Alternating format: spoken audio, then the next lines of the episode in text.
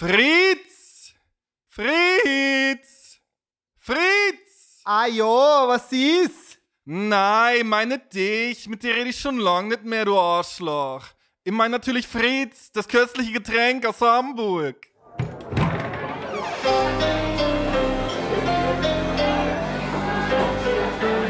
Zum Dorfkrug. Der Podcast von Zugezogen Maskulin. Der Musiker Clouseau ist 1980 in Erfurt geboren und dort im erweiterten Speckgürtel in Ichtershausen aufgewachsen. Einem Ort mit ein paar tausend Einwohnern, einem Preußengrab, einem Jugendwerkhof, einem Nadelwerk einer polytechnischen Oberschule, einer alten Klosterkirche. Alles umgeben von gelben Rapsfeldern.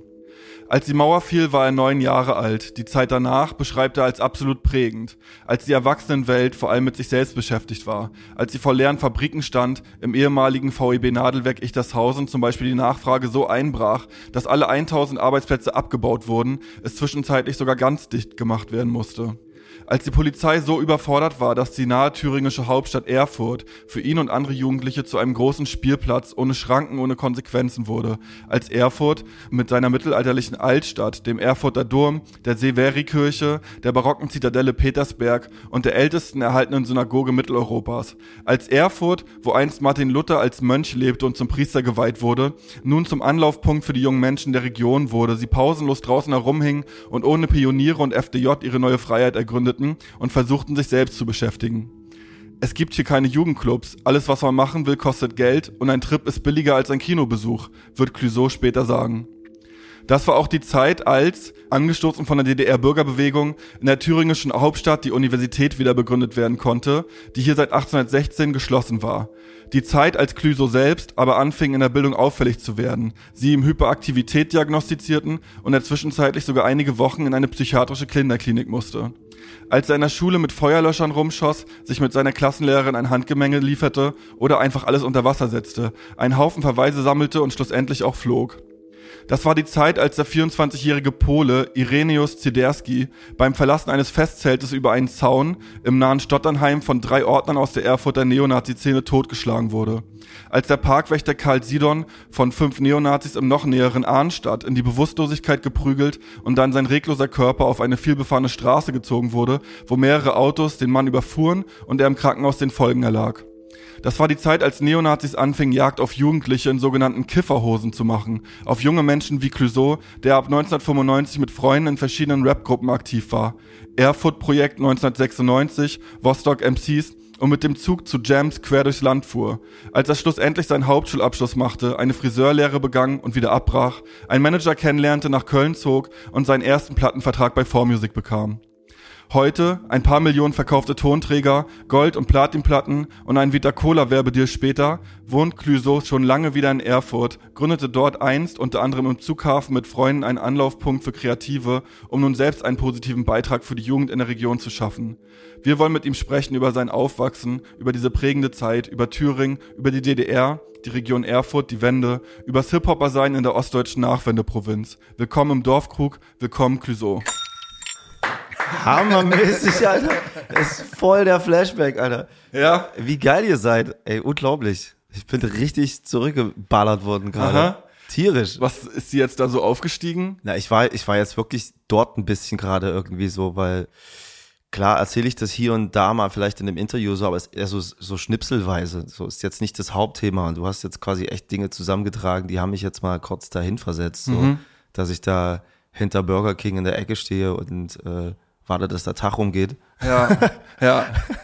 Das ist schon geil, auf jeden Fall. Ist das ein positives Erinnern oder ein negatives oder, oder, oder ist das eine Mischung? Ich glaube, Heinz Strunk hat mal gesagt, Kindern ist alles egal, so Bauernhof oder Nuttenbunker, egal, egal, egal. So, du wächst halt da auf und du nimmst es so mit, das ist jetzt so und du kotzt über das, was dich annervt, so, aber genauso kotzt du auch, wenn du kein Ladegerät für dein Handy hast. Das ist irgendwie so ähnlich so. Wenn man jetzt vor den Nazis rennt, ist man einfach genervt, so, findet das scheiße, aber hat noch gar nicht die Ahnung, dass man da irgendwas verändern könnte in irgendeiner Hinsicht oder man ist da so einfach so. Und deswegen habe ich auch viele positive Erinnerungen. Das war eine Bombenzeit so für so die Kreativität. So, ich kenne eigentlich nur Leute, die irgendwas gemacht haben. Gerade die Hip-Hop-Szene war so. Ich bin in der Hip-Hop-Szene aufgewachsen.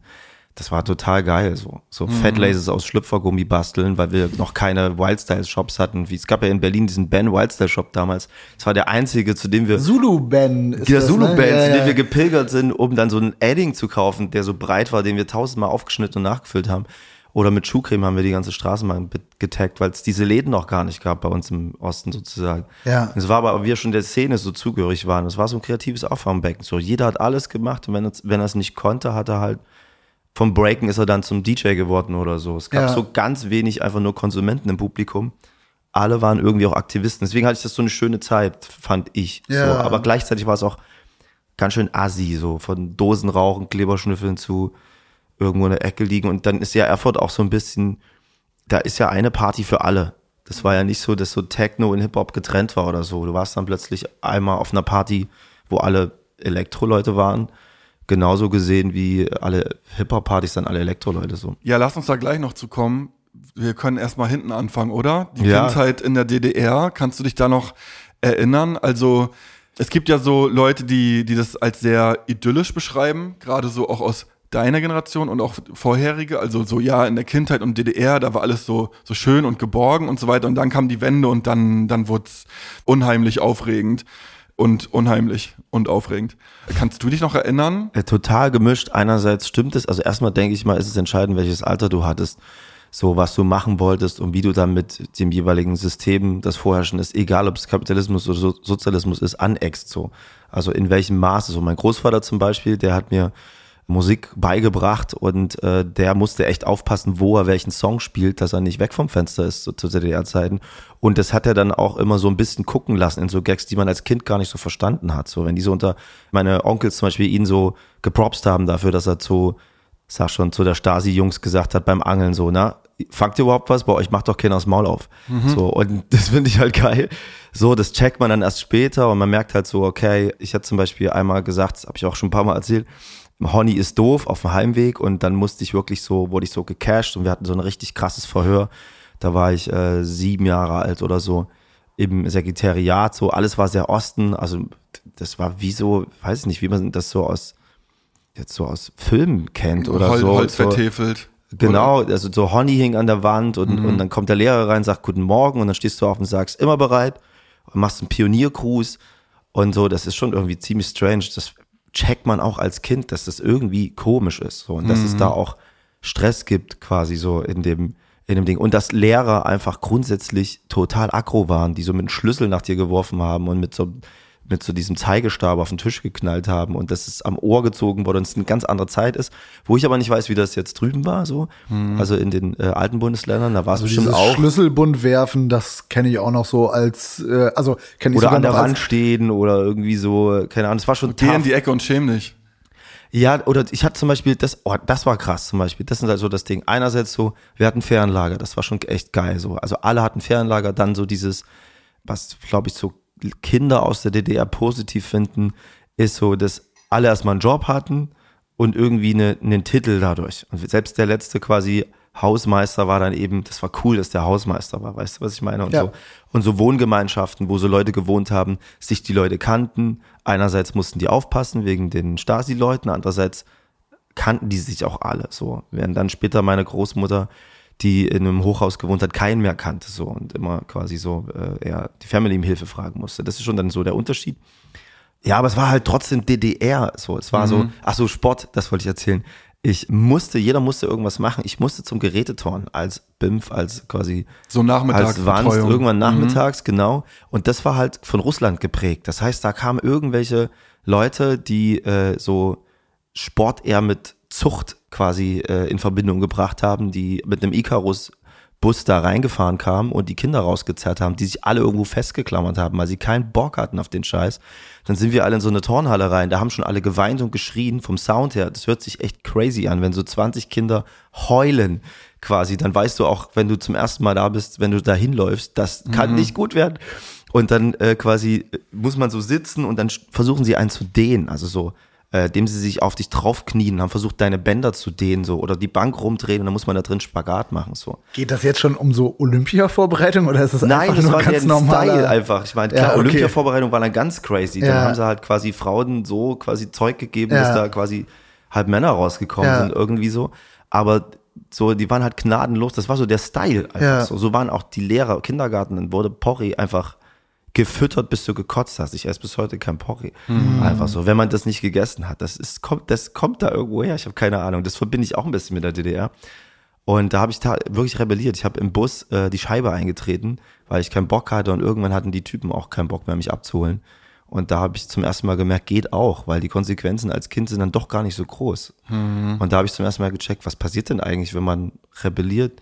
Dann kriegt man halt ein bisschen Ärger, aber vielleicht kommt man auch irgendwie damit durch. So. Auf der anderen Seite wiederum, ich erzähle jetzt sehr lange, Alles Gerne. gut, super. auf der anderen Seite wiederum so Fernlager ist geil, du lernst Freunde kennen, äh, du hast eine gewisse Safeness in der Familie. Das ist schon ein Unterschied, wenn alle einen Job haben, wenn man das kennt, wie ich das kennengelernt habe, wenn alle von allen Freunden, die Eltern einfach keinen Job mehr haben und plötzlich in diesem Kapitalismus, von dem sie so geträumt haben, aufwachen und der sich als solches Monster outet und sie merken so, fuck, das ist ja auch nicht geil.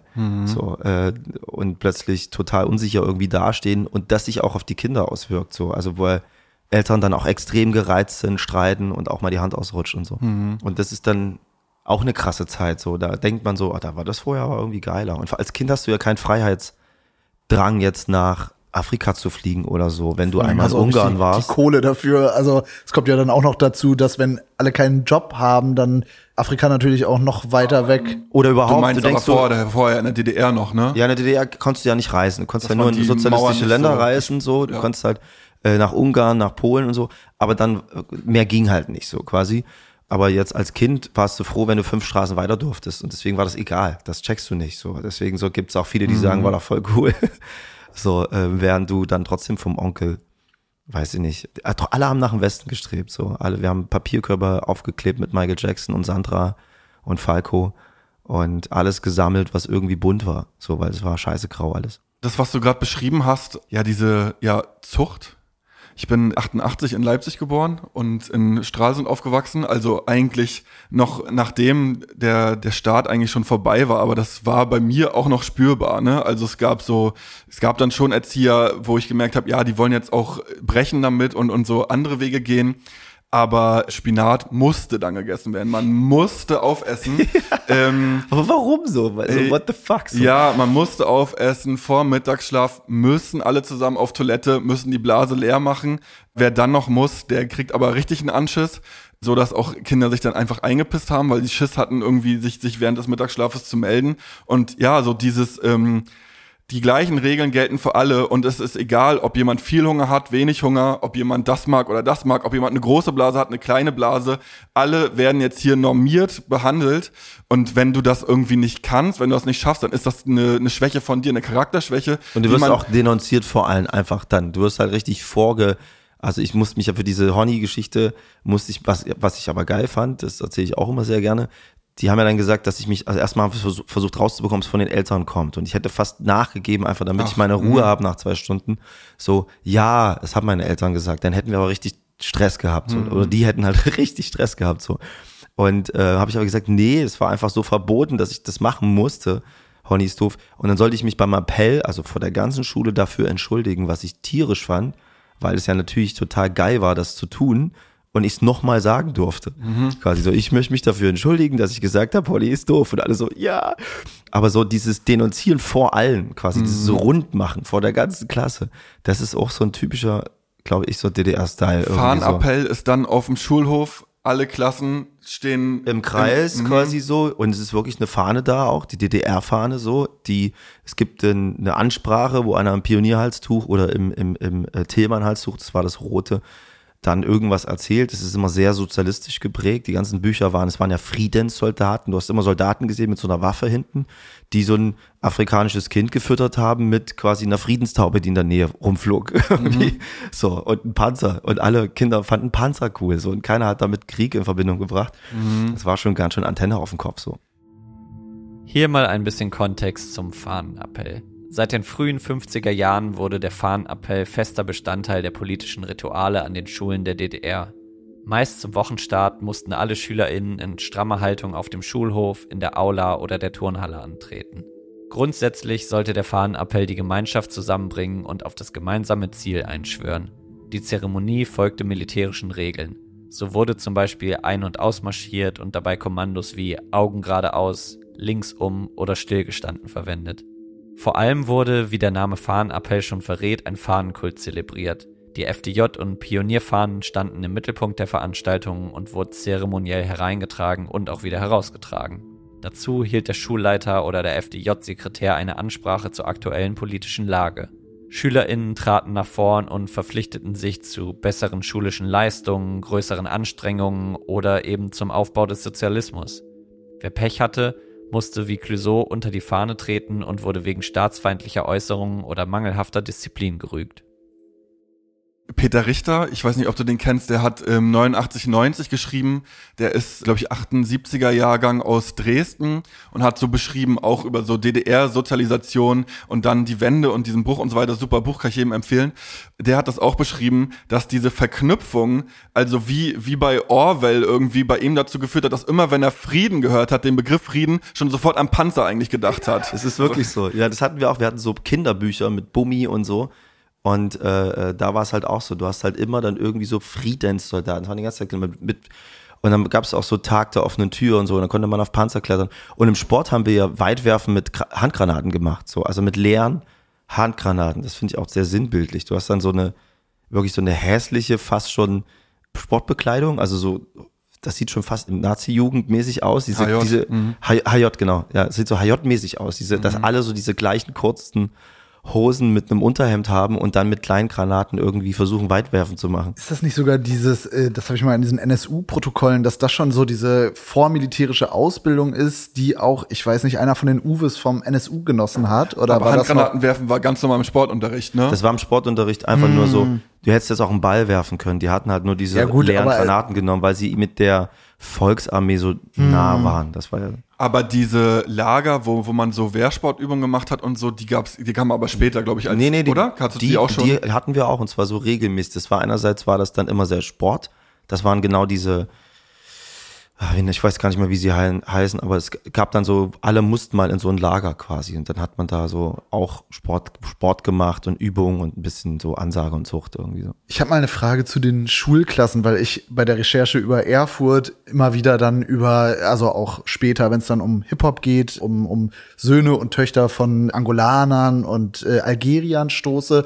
Wie sahen denn eure Schulklassen aus? Also gab es dann auch mal ein schwarzes Kind oder ist das wirklich noch so, ja, wie? Wenig. Wenig. Also mhm. sau wenig, es war schon ganz schön weiß alles. Ja. So.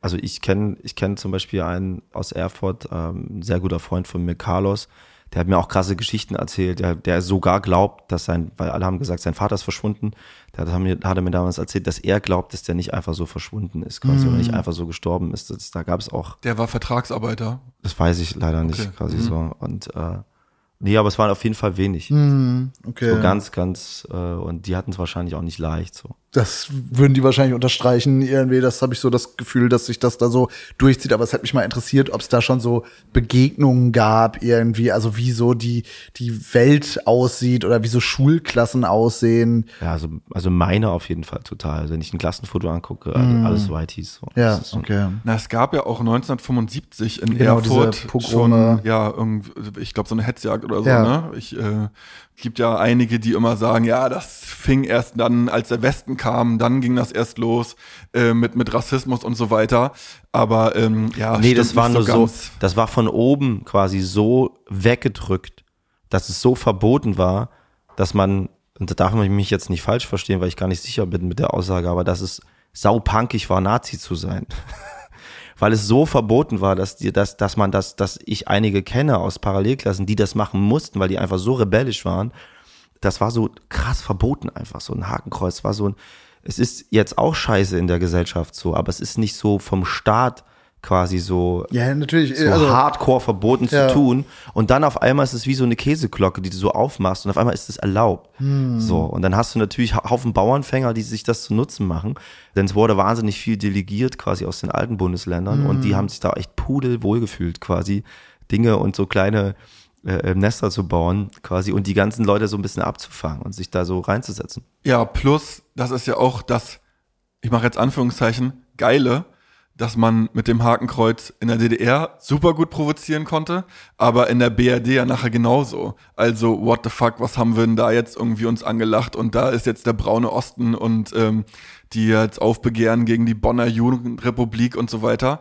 Das hat ja über dieses Thema hinweg als auch in Anführungszeichen Punk super gut funktioniert. Ja. Und ja, bis heute, also auch ähm, ne, bei AfD-Anhängern oder so, das spielt ja auch immer so dieses, diese Lust am, na, jetzt guckt ihr aber doof, ne? Jetzt bin ich aber mal richtig gemein. Äh, Und so es war, mit- es war eine sehr, oh, sorry. Nee, alles gut. Also ich wollte nur sagen, inklusive ja auch vielen so, es gibt diesen Taz-Artikel als Uli rechts abbog oder sowas mit so Leuten, die so außer Studenten und Gegenbewegungen irgendwie, die dann so auf ihre alten Tage nochmal Westen aber. im Westen, genau, die dann jetzt nochmal so AfD-Typen wären, weil es einfach so dieser, dieser Lust am Dagegensein irgendwie. Das war da auch so, plus dass aber ein Systemumbruch war und alle Kinder, die, also sag mal, ich sag jetzt einfach mal Kinder, natürlich waren es teilweise Jugendliche, wir waren in einem Jugendclub mit Nazis zusammen, wo es ständig Reibereien gab, weil wir dann die Hip-Hopper waren, die hinten gebreakt hatten und schon Schiss hatten, immer hinten rum rein sind, aber es war, und als Jugendlicher kommt dann das alles viel größer vor, wenn ich mir diesen Laden angucke, sind das drei Räume quasi und man jedes Mal gezuckt hat und dachte so, wir müssen schnell von der Haltestelle dahin, dass wir nicht aufs Maul kriegen, aber wir treffen die dann dort wieder.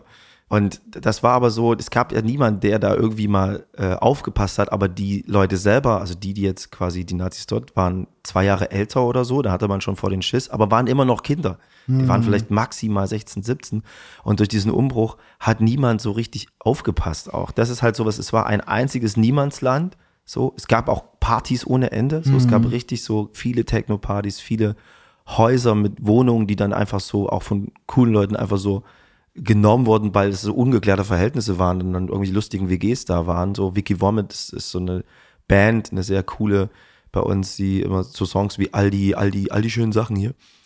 Und die haben ständig Partys gemacht quasi. Ich habe sogar danach in einer WG von denen gewohnt, auf dem Dachboden Sachen gefunden von denen. Und das war so, es war so eine Zeit, niemand hat so richtig aufgepasst. Und fährst dann mit der Schwalbe übers Dorf und dann, wenn du kräftiger bist, äh, hast du di- dich auch mit Leuten geprügelt oder dann hast du tausendmal fit in den Brunnen geschüttet. Okay, macht keinen Spaß mehr, was mache ich als nächstes?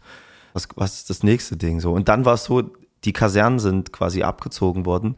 Du konntest Galaschnikows kaufen. Kein Witz. Äh, eine Schrotflinte oder irgendwelchen Patronen oder Pistolen Scheiß, der irgendwie so über den Markt ging und niemand hat das kontrolliert. So, wir haben Wände besprüht, tags quasi so.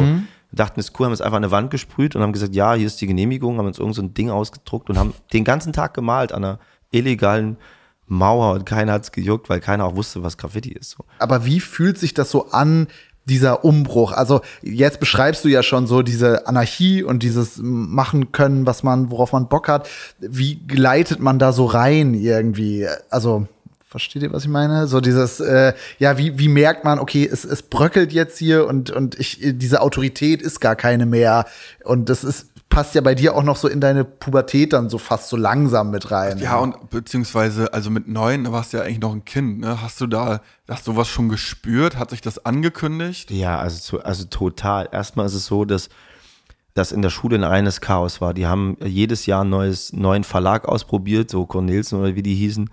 Und dadurch, dass sie den Verlag neu ausprobiert haben, was jetzt für die Schulen im Allgemeinen, was auf alle gemacht wurde, hatten wir dann in der, was weiß ich, fünften Klasse denselben Stoff, den wir in der vierten schon hatten. So einfach so, einfach weil das anders gestaffelt war. Wir haben dann ein Jahr lang das Gleiche nochmal gelernt Aber jetzt nach der Wende schon. nach der Wende. Du hast ja nur dieses Chaos gemerkt. Dann hast du Lehrer da stehen, so ein paar Alt-DDR-Freaks, die so gar nicht davon überzeugt sind, so richtig, was da hier passiert, aber sich übelst versuchen anzustrengen, damit sie nicht wie die anderen, wo klar war, dass die Stasi waren, weg sind, dahingesteckt werden, aber andererseits irgendwie sich nicht ändern können, weil die einfach ein bisschen verschroben waren irgendwie so und einen Stoff lernen, den sie abends selber gelernt haben und den total unüberzeugt übermitteln, weil es war vorher einfach eine andere Gangart, Stoff zu vermitteln und und sowas und auch mit Sachen, Dingen umzugehen. Und wir haben halt gecheckt, so, die kennen viele Sachen nicht, die, also wir haben zum Beispiel gemerkt, so, okay, wenn jemand eine Bombendrohung macht, dann muss die ganze Schule evakuiert werden. Wie geil. Dann sind wir zur Telefonzelle, haben jemanden bezahlt, der quasi von der anderen Schule war, der dann gekommen ist und bei uns Bombendrohung gemacht hat, bis aufgefallen ist, dass es immer die 7b oder A war, die eine Arbeit geschrieben hat, wo Bombendrohung war. Und dann kamen sie und haben dann uns so als Kinder Angst gemacht, ja, die Polizei macht jetzt äh, Rückverfolgung der Telefonate und wird die Täter finden. Da haben sich dann alle eingekackt. Aber so, äh, man- das, das kannte vorher keiner. Oder wir Graffiti gemacht, also gesprüht haben einfach, getaggt haben und saßen dann, wurden ein paar Leute gebastelt. Ich habe viel, ich hab viel gegardet und viele Characters, also viel aufgepasst und Characters gesprüht. Und irgendwann saßen wir dann bei den, bei den Bullen und haben halt gemerkt, der Typ von der Soko, der weiß noch nicht, was ein Tag ist. So, wir haben uns kaputt gelacht. Das ist ja alles neu für die gewesen und das war saugeil für uns. Also so, weil so viel ging so. Und dieses, wie das aussah dort, also vorher war halt äh, DDR, sehr viel grau auch, sehr viel Putz von den Wänden. Dann hast du mal so ein paar neue Häuser, aber auch so Nachwendeverbrechen, so Metallgeländer und ganz hässliche, ganz hässlich gemachte neue Häuser so, 90er halt. Und dazwischen aber dann so ein Supermarkt, der einfach zerfallen ist, eine Fabrik, die zerfallen ist, ganze, ganze Häuserblocks, die quasi leer standen und zwar überall an jeder Ecke. Das war so dann meine Kindheit. Es sah aus wie gefühlt, wenn du die Fotos anguckst, denkst du, ah, Kriegsgebiet oder so. Weil halt ständig irgendwas kaputt ist irgendwie so oder eingerissen wird oder so. Aber natürlich ein total geiler Spielplatz. Wir sind da in Fabriken rein, da waren alle Neonröhren noch ganz und wir haben dann mit so einem Besenstiel 300 Neonröhren zerdeppert an einem Nachmittag, sind dann noch schnell in die Schule, haben es erzählt und dann sind alle von der Schule in dieses Fabrikgelände und haben weitergemacht. Das Ding war klipperklar, drei Tage, drei Tage war das komplett auseinandergebastelt. Da waren auch noch alte Maschinen drin, du hast noch so DDR-Untersetzer äh, und alte Geräte waren da drin, Mikrofone mhm. äh, verpackt, so, wo ich heute durchdrehen würde, also so teilweise wahrscheinlich aus den 60ern, geile Mikros, wo wir nicht wussten, was ist das? Öh, Mhm. Also so, und das war schon crazy und auch cool. Das ist geil, mit welchem Ernsthaftigkeit Kinder auch Sachen so kaputt machen ja, können. Natürlich. Also wie so ein Job irgendwie, ich muss jetzt hier 300 Neon eine Neonröhre, ein Besenstiel. Ja, so. Somebody gonna do it. Ja. Bam, so. Ja.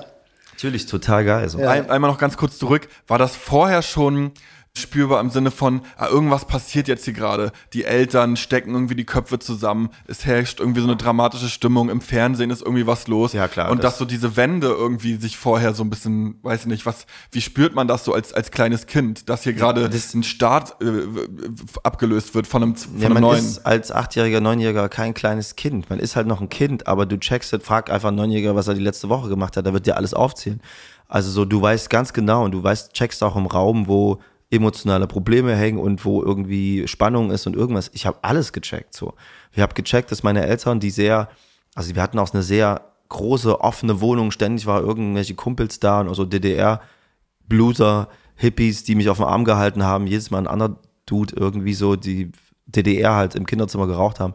Und zu der Zeit noch so einfach so, es war sehr offen alles und die haben auch sehr offen kommuniziert. Die sind dann gekommen, alle so, hingen zu Hause. Das war noch zu der Zeit, als die Mauer noch nicht gefallen war, sondern Ungarn äh, die Leute erstmal über den Zaun geklettert sind und dann war, hieß es, wir müssen jetzt los, so, wir müssen jetzt, jetzt los. Komm, Rolli, äh, mein Vater heißt Roland. Rolli schnappt die Kids, wir hauen ab, so. Die Nachbarn waren da, ein paar sind schon abgehauen, manche Wohnungen waren dann leer. Dann sind ein paar rüber telefonieren, weil die, die einzigen waren mit Telefonanschluss, da brannte noch Licht. Sind manche in so eine Bude rein, die war halt leer. So, die sind halt weg, ab, sind da abgehauen. So, sind mit dem Trabi da hingefahren äh, und haben den stehen lassen, sind über den Zaun nach Ungarn und sind in den Westen und wir haben alle, also alle, die nicht pro System waren, totally, äh, haben überlegt, zumindest jetzt zu gehen, weil es kann ja morgen wieder zu sein. Und solange man da nicht erschossen wird, müssen wir alle weg. Oder können wir alle weg, so. Und das, da war ein riesen, alle haben da geredet und das checkst du auch als Kind. Okay, jetzt können wir eventuell im West, Westfernsehen gucken, war ja schon verboten. Deswegen, wenn du in Jena reingefahren bist, gab's diese, gibt's die Neubaublocks von Erfurt aus und da war alles blau mit so Neonröhren. Äh, die ganzen Bal Balkone waren mit so Neonröhren, damit man von außen vom Hügel nicht sehen kann, dass du Westfernsehen guckst. Da wurde das so ein bisschen kaschiert. Und äh, das war das Bild, was ich quasi von Jena hatte. Jena kannte ich nur so äh, Neonröhren leuchtend mäßig. Äh, ja, die wollten natürlich alle in West, wir haben alle Westfernsehen geguckt. Wir wollten Kinderschokolade kaufen und abhauen. So. Aber ihr seid geblieben dann? Meine Eltern sind geblieben, weil sie gesagt haben, ey, wir haben die Kids, die sind jung, wir wissen nicht, was uns erwartet. So, äh, mein Vater war Abteilungsleiter, gesagt, ich habe einen guten Job, ich bin quasi hier für die Leute zuständig und da war so die Diskussion, gehen wir rüber, gehen wir nicht rüber, aber die Kumpels sind rüber und wir haben einige dann im Fernsehen gesehen, wie sie über den Zaun geklettert sind. Guck mal, guck mal, Uli, geil. Dann war dieser ganze Umschwung. Hat dein Vater so, seinen Job als Abteilungsleiter behalten? Das hat sich ein paar Mal gewechselt, weil die Firma quasi alle vier Wochen jemand anders gehörte. Mm. Die hat dann immer irgendeinen Fantasy-amerikanischen Namen. So, mm. äh, Tele, schieß mich irgendwas. Äh, die haben quasi, die haben äh, Telefonanlagen gebaut oder in Theatern diese Sprechanlagen oder so. Das war ja alles noch ein bisschen aufwendiger. Da hast du also acht Wochen in so einem Theater gebastelt und versucht dann, Frau Meier, bitte, mhm. so, ein, so ein Ding zu bauen. Oder so eine Telefonanlage mit so Patchways. Und diese Firmen wurden übernommen und wurden quasi immer wieder verkauft und übernommen. So, mhm. und hast du halt immer irgendwie. Ist irgendjemand dieser Freunde deiner Eltern und ist irgendjemand wieder zurück nach. Sau viele. Ja, okay. Also sau viele sind zurück, weil erstmal, also in Erfurt, man hört es mir nur an, wenn ich eine Weile da bin, dann falle ich wieder so in, in so einen Erfurter Slang, so, nur klar und so. Und das klingt für die Leute einfach dämlich draußen so. Es klingt einfach sehr naiv. Du bist erstmal der, der in Anführungsstrichen dumme Ossi, allein nur von der Aussprache. So. Ich meine, wir fanden Bayern auch lustig, wenn die mal da waren, weil wir das nicht kannten, aber es klingt für die Leute sehr naiv. So. Es klingt dümmlich, wenn sie äh, ich komme aus Erfurt oder so, aus Leipzig irgendwie so, da eckst du natürlich an. Du wirst so quasi in der Firma, findest du schwer, dann Anschluss und dann ist diese Selbstpräsentation, das war ja total eben, weil, weil viele so eine Kindheit hatten, wo so gedrückt wurde, keiner ist reingekommen und gesagt, da, da, it's me. Mm. So, äh, verpönt, sich, sich selbst genau, sich selbst zu inszenieren und zu verkaufen, so ja. wie das heute von, von jedem gemacht wird, der irgendwie jung ist und weiß, wie das geht, wussten die nicht, wie das geht, so. Und dann haben sie gemerkt, scheiße, das, ich finde keinen Anschluss, ich finde keine Freunde, ich finde keinen geilen Job, ich bin unhappy, ich gehe zurück und ich muss so zu meinem Rudel, mhm. die sind so wie ich und so.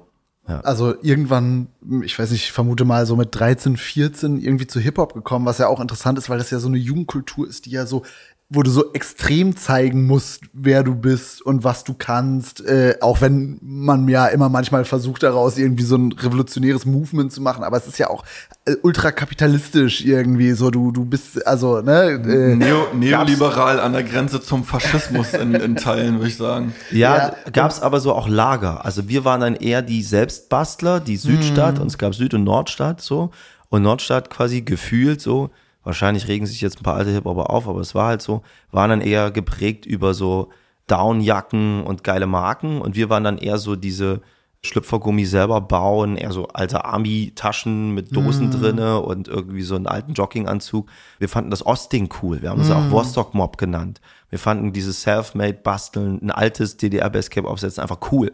War trotzdem, haben die sich auf einer Jam getroffen. Das waren ja. trotzdem eine Clique dann. So, dann hast du quasi so Deswegen Hip-Hop war crazy. Und alle sind ja sau selbstsicher, unsicher gewesen, weil das so ein, wenn du so eine Schlange von so einer alten Hip-Hop-Jam anguckst, sind das einfach 40 bekiffte, total unsichere Leute, die versuchen mit dem Bein zu hinken und auf cool zu machen, aber mm. die sind mhm. total unsicher so. Wusstest du schon in der DDR, was Hip-Hop ist? Ja, also nicht, nicht Hip-Hop, aber es gab Beat Street. Mhm. Das war ja, hat einen krassen Impact gehabt so. Ja. und das war, es gab eine große Breakdance-Crew in, in mhm. Leipzig, die dann auch später auf den Hip-Hop-Jams waren, wo wir ich habe ja angefangen mit Breaken, wo wir gestaunt haben, wie, wie was die schon drauf hatten. Mm. Die mhm. konnten dann schon Helikopter, Herzspin und so und konnten das dann eben weiter zeigen, weil die das quasi bei Beat Street schon auf Pause, Videokassette 100 Mal auf Pause gedrückt haben. und ja. total abgenutzt schon. Äh, ja, gab's ja. schon, gab's schon eine Szene auf jeden ja. Fall. Das war immer klar, dass das so deine Szene ist oder hast du auch äh, dich in anderen Szenen bewegt vorher? Es, es war für alle alles da. Wir, sind, mhm. wir waren im, im, im IOZ, haben mit den Punks gesoffen und da haben jeden Tag eine Band gespielt, so. Und das fanden wir geil. Es war laut. Die Punker fanden wir eh lustig, weil die haben, waren auch sofort nach der Wende, haben die sich auch so geil angezogen, wie man das quasi auch aus dem Film kennt. War irgendwie Pflicht so. Mhm. Äh, Lederjacke mit so Nieten und geile Frisis irgendwie. Der Boden klebt, stinkt nach Bier, wenn du reinkommst und immer so, ey. Und die hatten auch alle sich so gleich so Spitznamen gegeben, so mhm. Ratte, Pisse, äh, Kotze, Pisse, Kotze mhm. äh, Schleimkeim-Tapes und so. Das ging halt, und das haben wir alles mitgehört. So, wir haben dann beim Skaten haben wir halt Schleimkeim gehört, weil wir gestern bei den Punks waren. Und das irgendwie eine coole Party war und die haben nichts dagegen gehabt, wenn wir noch eine Stunde Beatboxen, nachdem irgendeine Band gespielt hat, fanden die lustig, weil die bekifften Hipper aber jetzt das Mikro ausprobieren. Mhm. Das war dann schon eher peasy und bei den Technos war es eher so, wenn auf eine Techno-Partys gibst, war es eher so ein bisschen Mädelsklotzen so, weil die dann so da sind viele Mädels hingegangen, dann bist du halt nach Mühlhausen gefahren in so eine Halle, so eine leere Halle mit Techno, wo es die, fast die Scheiben zerberstet hat. Oftmals auch die Bullen kamen, das abgebrochen haben. Und die Leute komplett drauf waren. Also die sind, die, die, da war niemand mehr ansprechbar. Mm. Das war wirklich so, Leute kamen dir so entgegen. Aber waren dann auch, ähm, wenn du sagst, es waren sowieso alle zusammen, auch Anhänger der rechten Szene? Zumindest so kannte ich welche aus der Schule, ja und auch Begegnungen und Beef, die wir hatten, wo wir dann die persönlich ansprechen konnten, so, ey, wie und überhaupt so und so diskutieren und machen so. Mhm. Aber wir sind ja meistens Meistens kannte man sie nicht. Es gab auch so Gestalten. Es gab so einen Typ, der hieß Mantelman oder so. Alle hatten Angst vor dem, weil der einen langen Mantel hatte und alle dachten, der näht uns die Augen zu und so. Keine Ahnung, so, also so richtig spooky Leute, vor denen man einfach weggerannt ist. Und wenn wir in Magdeburg waren, dann, dann waren wir geguckt zur Bushaltestelle zur Jam. Auf jeden Fall den Weg abchecken. So, wie lang braucht man dahin? Wie lang, wann müssen wir rennen? So.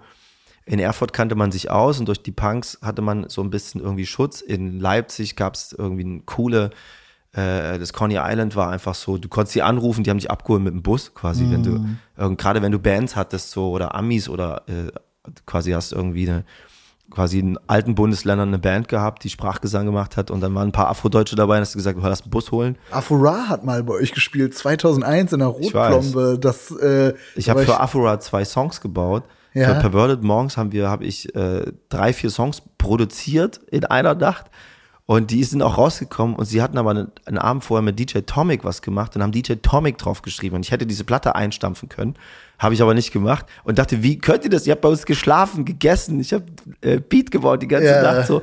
Perverted, Mon Perverted Monks, ja. Und Afura und so eine Clique Der war wohnt jetzt das aber so. nicht weit weg, der wohnt in Tschechien, habe ich rausgekriegt. Ja, ja, den kannst du auf einem kurzen Dienstweg vielleicht nochmal. Du hast den kompletten Props versaut. So. Da habe ich damals für viele Leute Beats gebaut, für Grand Agent aus Amiland, für Ja. sämtliche Leute irgendwie. Mit einer MPC habe ich angefangen, also Beats zu bauen. Wann war das? 98, äh, 99, so. Ey, das wusste ich gar nicht, dass auch für Grand Agent und so oder auch jetzt für Afura, das ist ja, ist ja der, der deutsche OZ, der ostdeutsche OZ quasi. ja, also, also kennt ihr Walking Large noch quasi? ja, ist das nicht aus, äh, aus Wuppertal? Wuppertal, genau. Der hat später so? dann bei uns noch gewohnt, als ich dann in Köln, ich bin dann nach Köln gegangen. Dann quasi, also ich habe dann viel so Zeug gemacht für Mhm. andere, so nächtelang. Wusste ich, gar- wusste ich gar nicht. Hip-Hop-History.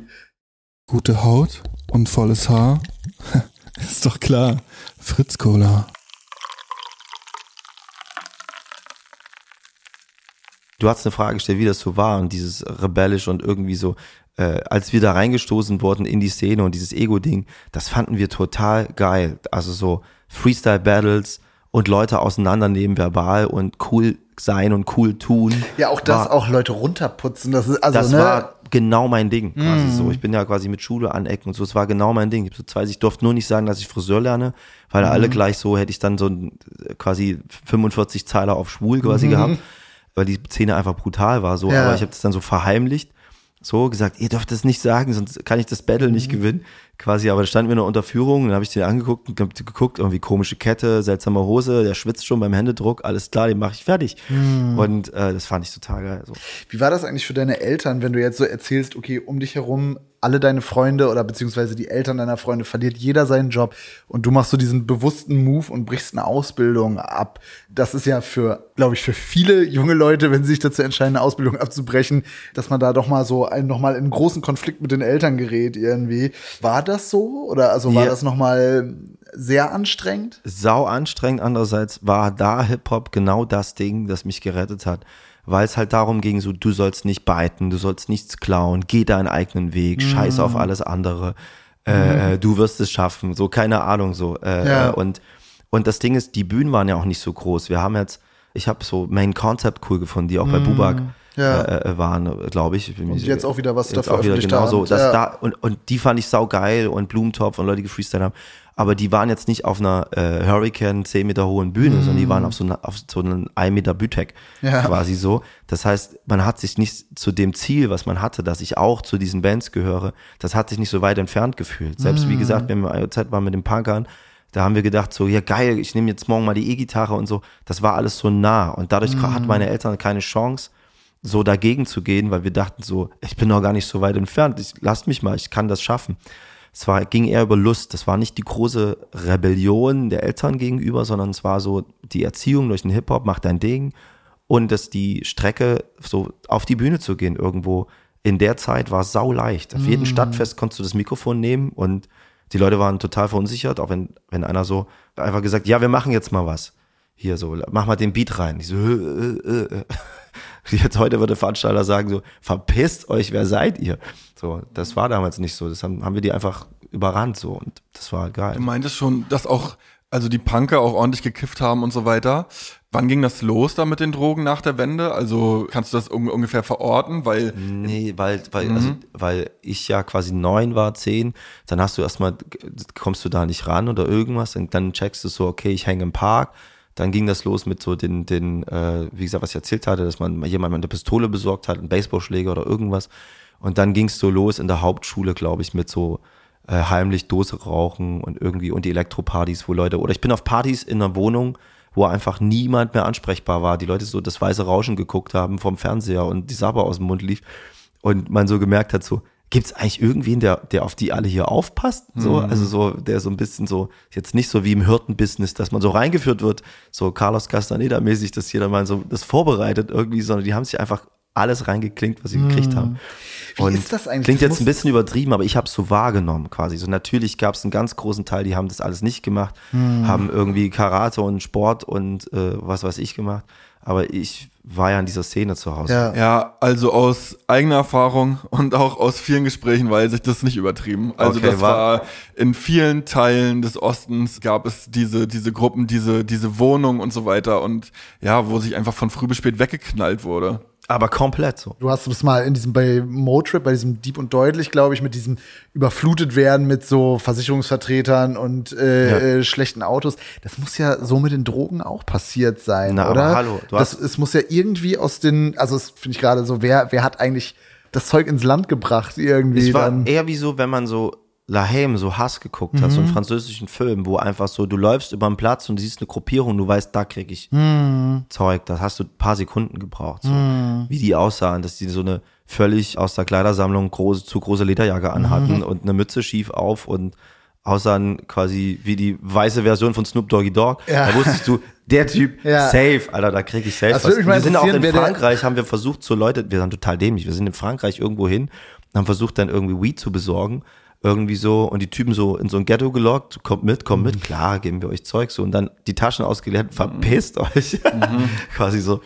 Ähm, Ich denke mir gerade, wer ist der erste Mensch, der Ecstasy in der ehemaligen DDR genommen hat? Also es muss ja da so, ein, so, also so eine Stunde ja. Null quasi gegeben haben, aber Ich kann ja. mir super gut vorstellen, Gab's, dass also- so organisierte Kriminalität, dass die auch direkt gecheckt haben, jetzt fällt der eiserne Vorhang und da sind auch für uns jetzt neue Märkte. ja, ist ja immer noch ein großer Umschlagsplatz. Also so Chemnitz ja auch so und die Anbindung und so den ganzen Küchen und so. In Erfurt war das natürlich auch crazy, so vom, von Autoschieberei, Mafia und allem, hat sich da ja auch viel angesiedelt. Gibt's ja auch Art, äh, Art-Dokus darüber. So, das ist ja, das ist ja dann eher so ein Knotenpunkt, weil Erfurt ist ja genau jetzt ICE-Kreuz nicht ohne Grund und so von dem Italienische Mafia, ne, in, in Thüringen, habe ich auch letztens so eine Doku gesehen, ja. Genau, also das war da schon ziemlich heavy so und dann haben sich, da hat sich natürlich viel gefunden. Aber so äh, zu DDR-Zeiten gab es das auch und mein Opa hat ja auch Songs gesungen, so dann über so einen Hund Edgar, der baut sich aus Altöl einen Joint und so, das kam da auch schon drin vor. Und der war ein super cooler Dude, so, und da dachte ich immer krass, dass der schon wusste, was ein Joint ist. aber woher, also das, Das Ding ist ja, äh, rein kam man ja easy, nur nicht ja, raus. okay, also so für, für Leute aus, aus, dem, aus dem Westen war es super Ja. easy, in die DDR zu kommen. Ja. So. Und da gab es bestimmt auch welche, die das Risiko eingegangen sind. Aber da kenne ich mich gar nicht aus, weil Ja. da war ich einfach Kind. Ja. Aber ich bin safe davon überzeugt, dass man, egal wie hoch du einen Zaun ziehst, äh, immer irgendwas rüberschmeißen kannst. rüberschmeißen ja. kannst. Also waren für dich auch Drogenthema? Also Kiffen ja, Mhm. aber da hatte ich einfach schon mal Pech, weil ich äh, so schmächtig war. Also ich werde jetzt immer jünger geschätzt, aber ich war damals quasi, war ich 19 und sah aus wie 14, einfach so. Wir haben dann so auch so, wie sagt man, abgeschnittene Colaflaschen im, in Einmal der, rauchen. im, im Fluss hinter der Schule quasi uns reingeballert und da war ich halt klipper klar, dann ging gar nichts mehr. Ich habe so ein Blatt mir aufgeschrieben mit 300 Mal nie wieder, weil ich zitternd wie ein Stroboskop meine Jacke angezogen habe, wie so ein Laborrat, der versucht habe, den Ärmel zu finden und einfach nicht zurück in die Schule kam. Und dann dachte ich so, okay, das ist echt nicht so. Ich mache das langsam, aber ich mochte den Geruch immer, ich mochte die Zeremonie. Ich hab, wir haben wirklich, ich habe Joints in der Hosentasche versucht, mit einer Hand zu drehen zu lernen. Das war so der Obergag oder so Rosen einfach zu bauen. Das habe ich immer gern gemacht für die Leute. So bauen, bauen, bauen. Ja. So Harald Schmidt Show gucken und Joints bauen lernen. Das war so, waren unsere Nächte. So immer wieder aufmachen, reinmachen, Joints bauen, wieder weglegen, aufmachen, einfach lernen, dass man den geil baut. Wenn man auf einer Jam ist, einen geilen Joint bauen kann, das ist einfach schon mal geil. Aber ich habe das dann nicht mehr, ich habe dann immer so eher so Backe geraucht, weil ich dachte so, ich will nicht wieder diesen Trip haben. Ja. Und als Kind habe ich mal Tabletten gefressen, die lagen irgendwie rum, ich weiß nicht, was es war. Mir war so schlecht, dass ich immer Schwein hatte dass ich immer, wenn ich was angeboten bekommen habe, eine Pille in äh, irgendwas, habe ich mir gesagt, ah nö, wisst ihr. Was hat mich aber sehr gesaved, weil äh, ich ja mit 19 dann im Musikbusiness war, meinen Plattenvertrag hatte und nicht mehr arbeiten gehen musste und ich alle Sekunde irgendwas angeboten bekommen habe so und dann immer Nein sagen konnte. Das heißt, ich habe nie außer Kiffen irgendwas anderes genommen.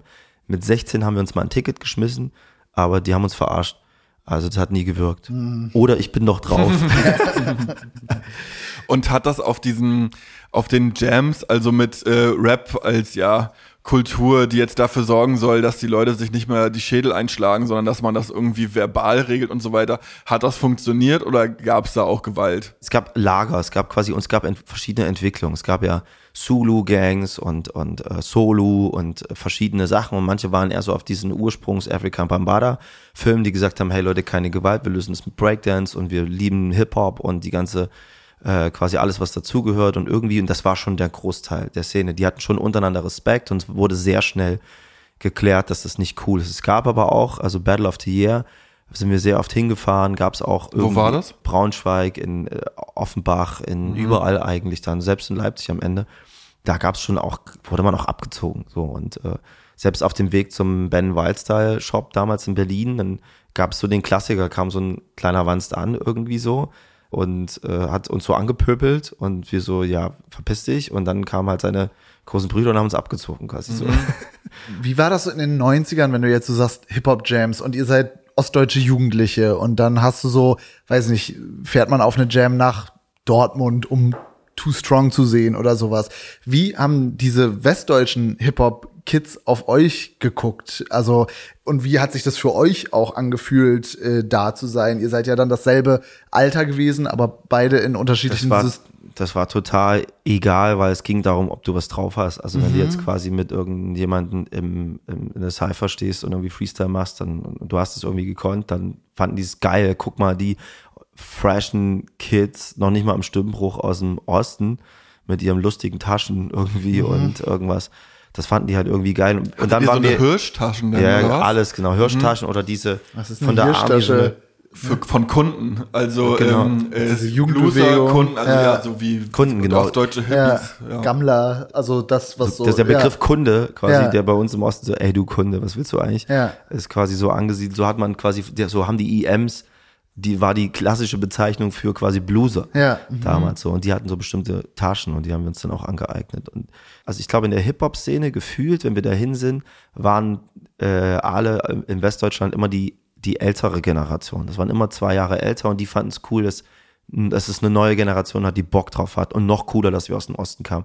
Und wir kamen ja auch nicht alleine. Wir haben ja so Begriffe wie Patenbrigade aus dem Osten. Das haben wir einfach übernommen und haben uns mit der 6300 von Ilmenau zusammengetan und sind da mit einem Mob von 60 Leuten auf eine Hip-Hop-Jam. Dann waren wir sowieso schon mal die Kings so. Also das Hier nochmal ein paar Infos zur Patenbrigade.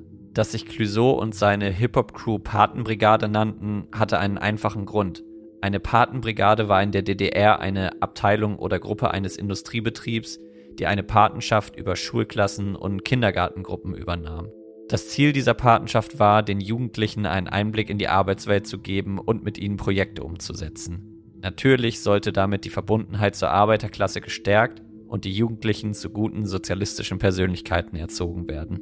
Vielleicht haben Clouseau und seine KollegInnen von der Patenbrigade dann ja ihr Publikum zu guten Rap-Persönlichkeiten erzogen. Und wie war das, wenn du in Erfurt alleine, ohne, ohne die, die Patenbrigade als Hip-Hopper rumgelaufen bist? Wie haben die Alten auf euch reagiert und so weiter? Für die muss das ja total absurd gewesen sein, oder? Wenn jetzt so die amerikanische Kultur jetzt so personalisiert dann, dann in so einem jungen Hip-Hop-Fan da jetzt so Einzug hält. Äh, in der Zeit waren wir durch diese Jams und durch dieses aufgeladene Ego von den Freestyle-Sessions und so, das war uns so egal, das fanden wir so geil. Ich bin in den Klamottenladen rein, das hat mir auch eine Freundin erzählt, die war ist jetzt drei, vier Jahre älter gewesen damals, äh, was da dann trotzdem Unterschied macht von 16 zu 20 oder irgendwas, keine Ahnung so. Äh, und die hat gesagt, du bist da reingelatscht, noch nicht mal ein Stimmung. Ich brauche die und die Hose, die muss so passen und, und total alleine dann einkaufen gehen und sich das raussuchen und total Ego, weil wir eben noch gebreakt haben auf der Pappe und so. Das fanden wir geil. Also wir haben es gar nicht, und wir haben auch drauf geschissen. Wir haben sind in die Bahn rein, erstmal die Nummer rumdrehen, weil es so alte Bahnen waren, dann mit so einem Achtkant die Türen aufmachen, selbst alleine.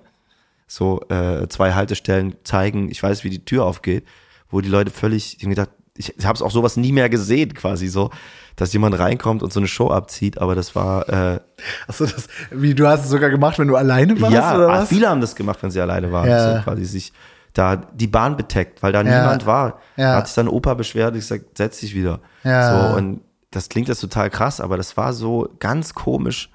Es gab einfach niemanden, es gab keine Volkspolizisten mehr, die aufgepasst haben. Ja. Die richtige Polizei hat es halt ewig gedauert. Die, die, die waren echt beschäftigt auch so.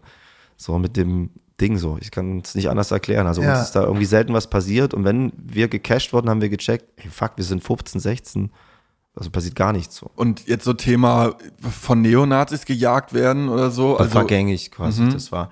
Aber es war eher so, wir sind jetzt nicht mit einer weiten Hose ins Ried gefahren, was so ein, quasi so ein Ballungsgebiet dafür war, wo die so rumhingen oder sich, wo man wusste so, oh, geh nicht auf den Roten Berg mit einer, so, obwohl teilweise manchmal die Hall of Fame da war und wir dann Grillpartys hatten, aber auch einer mal aufgepasst hat, so.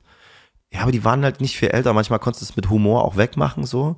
Kam einer so ein, mit Klatze auf dem Domplatz, so, wir gucken den an, so, hab ich einen Keks auf dem Kopf? Und wir fangen immediately an mit Lachen. Und zwar so krass, weil der so witzig war, der Spruch. Ein Nazi, der sagt, hab ich einen Keks auf dem Kopf, das ist einfach ein Bild. Und äh, da musste der selber lachen so und oder im, ich, im Park quasi kamen sie, haben uns beim Grillen alle erwischt und dann war ich ja so klein. Das ist ja noch ein Pimpf und dann hat er mich weggeschmissen so. Da hatte ich so eine Art Welpenschutz so. Aber ähm, so wenn die Bahn aufging und wir gesehen haben, Scheiße, die kommen, dann haben wir gehofft, dass es jetzt klingelt und die Bahn weiterfährt so. Also du wusstest schon, wo die rumhängen, wo du nicht hingehst so. Und es waren ja manchmal nur zwei Blocks. Ja, ich kann mich erinnern, also ich bin im Plattenbauviertel groß geworden und da waren für mich, also in den 90ern, wo ich noch wirklich ein kleines Kind war, da gab's keine, keine, waren für mich keine Linken sichtbar. Oder, Nee, ne, da deswegen waren meine ich, es war bei uns Skinheads. genauso. Im Neublock war es quasi Recht- so, im rechte Ried bei uns, das mhm. war einfach so. Und das aber dann in meiner Generation, also dass wir dann schon Hip-Hop eigentlich viel cooler fanden.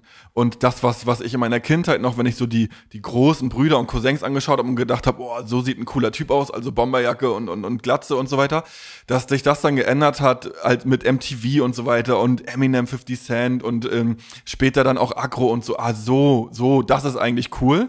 Und dass es dann das irgendwie so abgelöst hat, erst, und dann später sich aber halt total vermischt hat. Also, dass man so als Bushido-Fan mit Alpha-Bomberjacke konnte man dann auch wieder, konnten wieder alle zusammen rumhängen und, und dann haben sowieso alle zusammen gesoffen und gekifft und so.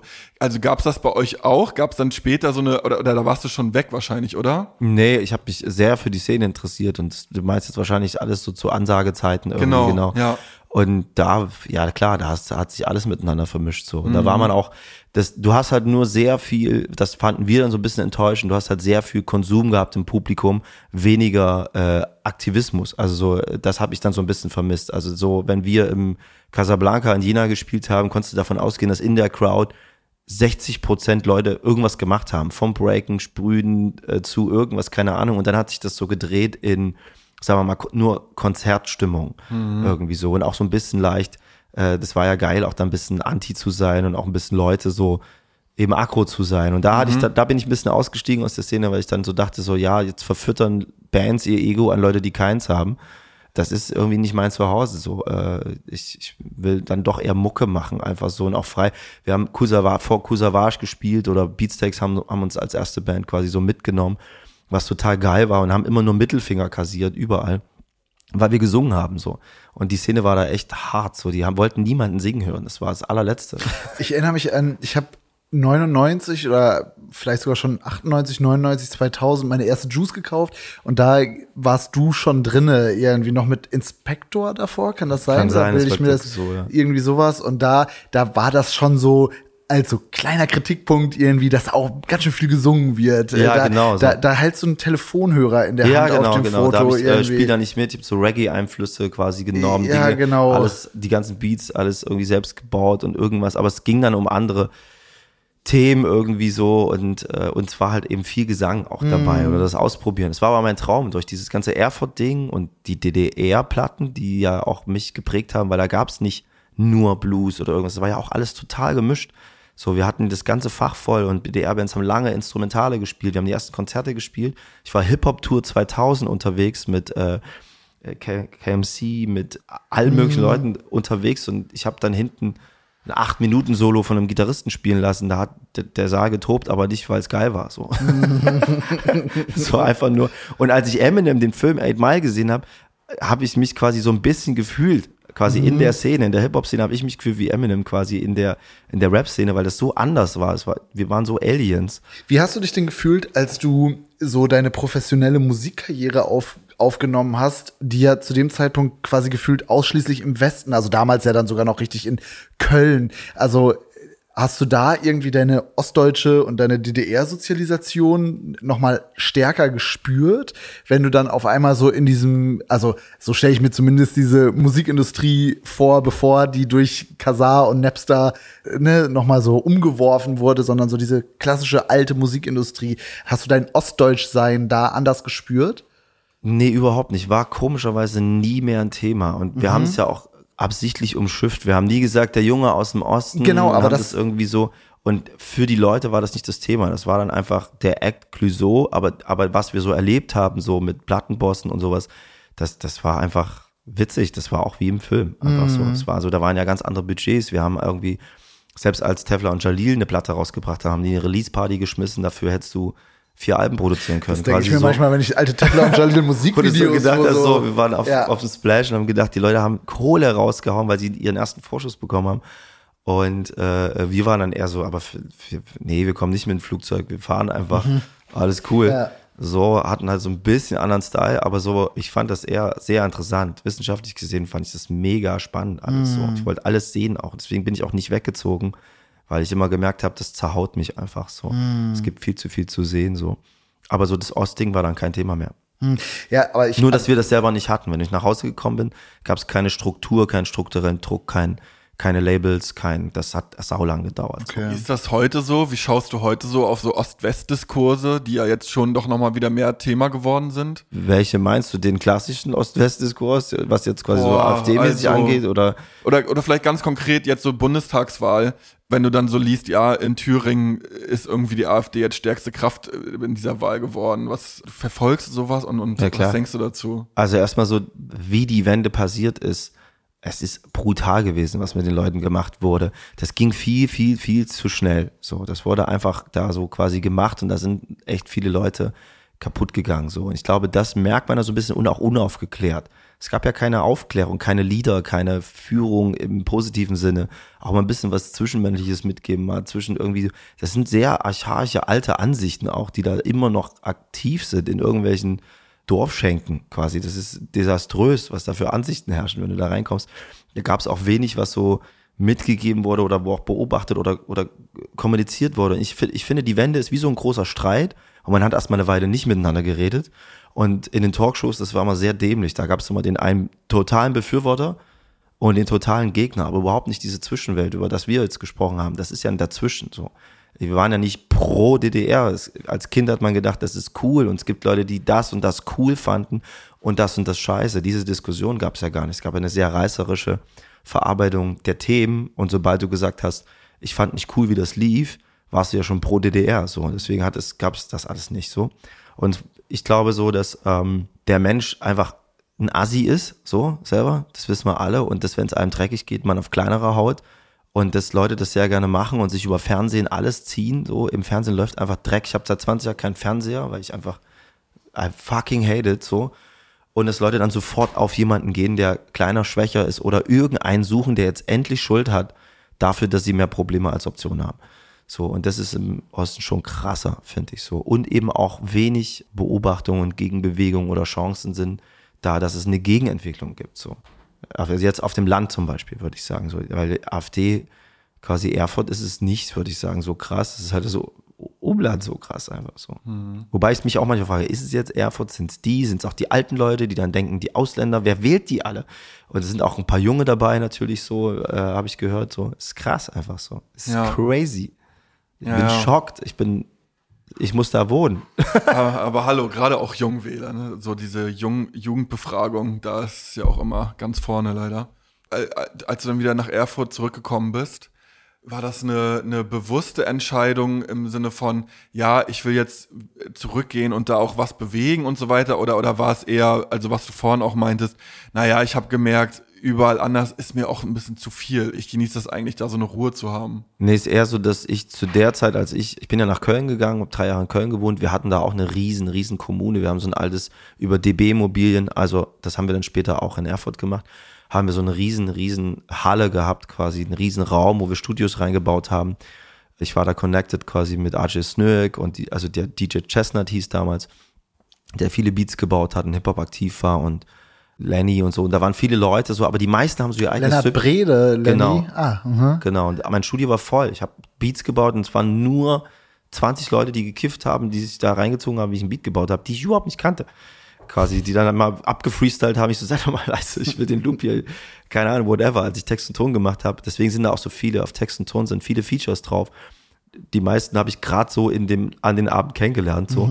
Und dann hat sich da so eine Freundschaft entwickelt, die haben sich da immer bei mir getroffen. Aber so die Szene selber war so eher so sein eigenes Süppchen machen. Und das hat mich immer gestört, weil bei uns war so, wenn einer eine Idee hatte, haben alle mitgemacht. Und plötzlich kamen immer mehr Leute quasi aus Erfurt und haben bei uns dann recorded oder haben versucht, da irgendwie zu pennen und ein bisschen zu hängen. Und irgendwann wurden das so viele. Und wir haben dann gedacht, ey, vielleicht gehen wir auch einfach zurück, weil die haben jetzt alle Bock, die haben alle mal im Laden gearbeitet und gemerkt, dass das mit den Chefs dort nicht hinhaut, dass sie gern was eigenes machen wollen, was auch immer, wenn es Grafik ist oder so. Die, ich glaube, die sind ready. Wir waren einfach so schnell weg. Und ich wusste, dass ich Musik machen will. Andere waren dann später bereit und haben wir gesagt, okay, vielleicht können wir da auch so eine Art Zentrale zu Hause machen und haben auch über DB, DB Immobilien den Zughafen ausgecheckt, für den ich mich ja immer noch stark mache, der jetzt Kulturstätte ist von Erfurt. Den haben wir damals, habe ich als erster drin gepennt, so Fight Club mäßig so im Kreis Fahrrad fahren, irgendwo droppst noch von der Decke, Matratze in die Ecke so und äh, und habe sau viel Kohle da reingesteckt. Also die ganzen Vorschüsse da sind da wegge, einfach weggegangen. Und jetzt ist da aber ein Club, jetzt ist da ein Stadtstrand, jetzt sind da, äh, jetzt ist da alles Mögliche. Und ziemlich geil. Ich bin dann irgendwann raus, das war mir zu viel. Ich hatte noch so ein bisschen, auch so bei diesem Zurückkommen, gerade wenn man dann so, so eine Szene wie die Hip-Hop-Szene, die auch. Da hatte ich Beef auf jeden Fall. ja, okay, das wollte ich. Äh, Ich war der mit einem Labelvertrag, der aber für viele nicht Hip-Hop war. und der, quasi. ja, der dann so zurückkehrt. Der da, so wack Fake-Mucke macht, weil er da irgendwie rumsingt und so. Und Ja. es gab damals Gästebücher ja, quasi. Das war so so auf deiner Homepage. Auf meiner? Homepage ja. gab es ein Gästebuch und da hat sich, das hat sich überschlagen Ja. an Hate quasi so. Das ging dann aber mit den ersten Fans los, dass sich das dann zum Glück selbst selbst geregelt hat. Wir haben dann versucht, noch abends selber Sachen zu regeln, Mhm. äh, gegen zu kommentieren, aber hör doch mal äh, äh, und so. Und dann irgendwann quasi hat sich das zum Glück durch Fanbase. Es gab ja dann wirklich so auch einfach Fans, die gekommen sind nach dem Album Gute Musik. Es sind Leute von weit her gereist und ich bin in Weimar in irgendeinen Café rein und wir haben gespielt und es war brecht voll. So, und das, das waren dann so Zeiten, das habe ich sehr genossen und dann habe ich es auch genossen, gehatet zu werden. Ja, ist ja auch, wenn man dann, also ne, wenn, wenn, Nur wenn man du so ganz alleine bist und kein, nicht, weder Fisch noch Fleisch bist, Ja. du probierst was aus und denkst so, dann denkst du wirklich manchmal abends so, ist vielleicht wirklich scheiße, was ich hier Mm. mache und äh, vielleicht soll ich wirklich aufhören. Da habe ich ja die erste EP gebaut, wo ich auch viel gerappt habe auf der Extended Player, also die EP habe ich Extended Player genannt, jetzt heißt mein Album Album. Und das, das sollte eigentlich ein Album werden. Da haben mich die Fantas unterstützt und haben gesagt, Digi, auf den Demos hast du gesungen und jetzt singst du kaum noch, was ist eigentlich passiert. Da hat es mich dann wahrscheinlich ein bisschen zu sehr erwischt gehabt. Und dann habe ich nochmal neu angefangen und dann ist gute Musik rausgekommen. Ach so, vielleicht noch abschließend auf dem neuen Album, Album. Ähm, klingt es ja auch immer wieder äh, auch, auch so ein bisschen an. Meinst du, oder du würdest anders Musik machen, wenn du nicht in Erfurt wohnen würdest, sondern, sondern in ja, Berlin? Ja, natürlich. Ich, ich habe eine sehr naive Herangehensweise, Musik zu machen und äh, stehe immer mit einem Bein im Extrempop und mit anderem Bein im Indie und I don't care. Und dieses so, das Ding ist so ein bisschen so, weil Opa mich zur Musik gebracht hat und hat gesagt, ja, ein Refrain ist ein Refrain und es muss auch so sein. Und wäre das nicht gewesen und, äh, und der Traum, eine Band zu haben und ellenlange Solos zu spielen oder irgendwas, würde ich wahrscheinlich anders Mucke machen. Ich hatte auch einen Manager damals, Andreas Welskop, der mich sehr geprägt hat, der gesagt hat, guck mal zurück, warte auf Leute, weil irgendwann hast du halt Höhe auch so. Es hat mich da auch sehr geprägt, dass wir so ein Umfeld hatten, wo wir einfach viel gewartet haben auch auf Leute. So. Und das hört man der Mucke auch an so. wa- was ich jetzt auch so der Musik anhöre und auch der, also zumindest bilde ich mir das ein und auch so den Interviews, da habe ich auch so dieses Gefühl, dass dieses Reflexion, also das, was du halt gesagt hast, dass ihr das am Anfang der Karriere, dass so dieses Ostdeutsch oder aus, aus Erfurt kommen, dass das so, also es war ja nie ein Geheimnis, aber es war auch nie, also ich hatte immer das Gefühl, dass, dass das nie besonders, mh, Ich wollte das auch nicht. Genau, wir haben's aber ich hab versucht jetzt- zu unterbinden. Jetzt, jetzt bearbeiten wir das ein bisschen auf, wobei ich nicht immer so, die Karriere ist vorbei mäßig. Äh, wir waren mal Stars oder wir haben das und das oder. nee, das finde so. ich gar nicht, also so empfinde ich das gar nicht. Nee, empfinde Ich meine, so, ich mochte immer nicht die Songs, die so krass in der Vergangenheit spielen, weil Mhm. dann kommt man sich beim Zuhören schon so alt vor oder man denkt, so, deswegen versuche ich das immer irgendwie in so einer Art so die, den Zuhörer reinzuwerfen, aber es ist viel mehr Thema. So. Mhm. Ich habe zwei Themen versucht wirklich zu umschiffen. Der Junge mit der Gitarre und der Junge aus dem Osten quasi so. Mhm. Ja, Das habe ich okay. versucht zu unterbinden. So. Ja. Aber mein, mein, mein, mein Album war immer im falschen Fach. Ja. Quasi so. Entweder war es vorher im Pop und ich wollte, dass es im Hip-Hop ist und dann Ja. war es jahrelang im Hip-Hop, obwohl es schon Pop war. Ist doch schön, dass es dann jetzt so sich so richtig anfühlt oder also Ja, vermute ich mal. es ein Ja, eigenes Fach hat. So. ja, voll.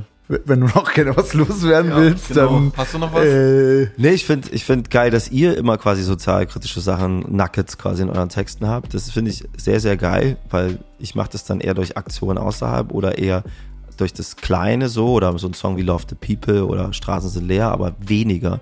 Und ihr habt das immer, das finde ich echt strong. So, das ist wirklich so, da ist einfach immer was drinne. Und das feiern die Leute auch. Habt ihr nicht gestern gespielt? Am Samstag, ja. Ja. Ja, ich habe mir auch Leute Videos geschickt. Ist ja crazy, was bei euch abgeht. Geil. Ja. Hammermäßig. Hat mich sehr gefreut und auch wie geil ihr vorbereitet seid. schön. Hat uns gefreut, dass du hier warst, dass du dir die Zeit genommen hast. Dankeschön. Ja, vielen Danke. Dank, Mann.